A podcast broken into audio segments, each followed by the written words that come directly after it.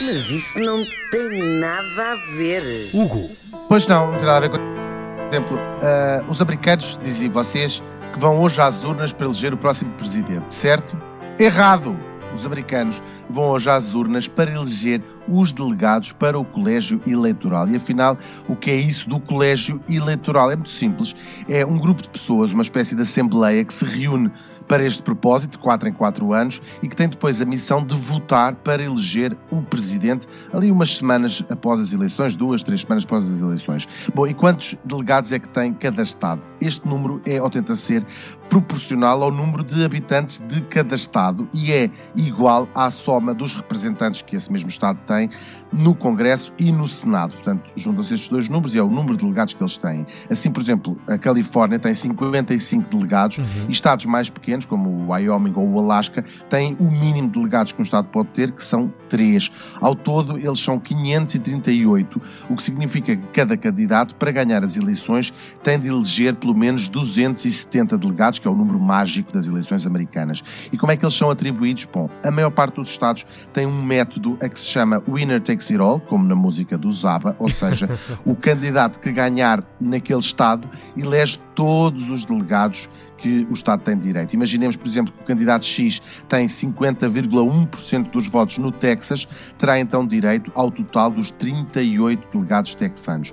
Isto significa que é indiferente na prática ter 50%, 50,1% ou 97% dos votos, o que nos parece um pouco estranho. Só há dois estados, o Maine e o. Nebraska, que distribuem os delegados proporcionalmente. Todos os outros fazem este, este método. E é por esta razão que as campanhas dos candidatos tendem a concentrar-se nos estados específicos, ou seja, aquilo que eles chamam os swing states, que são estados em que os votos não pendem historicamente nem para os democratas nem para os republicanos, em vez de, como na maior parte dos países, eles tentarem aliciar o voto do, do maior número de pessoas em geral. Então, mas isto significa que um candidato pode ter o voto da maior parte das pessoas, o chamado voto popular, mas ainda assim perder a eleição? Sim, significa completamente.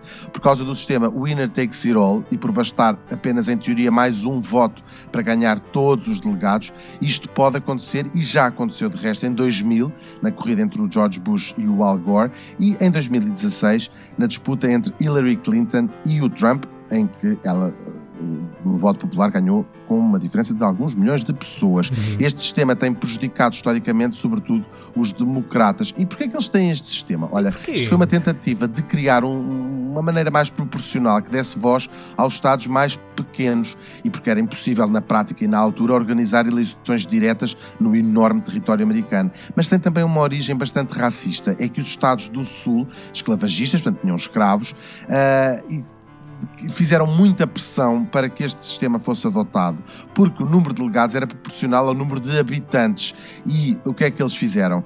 Não davam direito de voto aos negros, mas os negros entravam na contagem total da população, estes grandes Bom, e depois de eleito, eh, o colégio é garantido que cada delegado eleito vai votar na candidatura que o elegeu. Na verdade, não. Os delegados são completamente livres de escolher o seu voto e de mudarem o voto na, eh, no próprio dia da eleição.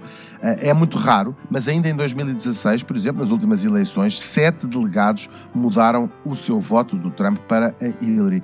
No entanto, historicamente, nunca uma eleição foi afetada por essa mudança de lado. Seriam precisos mais do que. eh, do que os que mudaram. O que já aconteceu foi um empate, é engraçado. No início do século XIX havia quatro eh, candidatos, havia mais candidatos na altura, e nesse caso, no caso do empate, a eleição é decidida numa votação no Congresso. Com o sistema atual, em que apenas dois partidos, os republicanos e os democratas, conseguem eleger os delegados, é praticamente impossível haver um empate. Também é praticamente impossível espirrar com os olhos abertos, mas isso não tem nada a ver.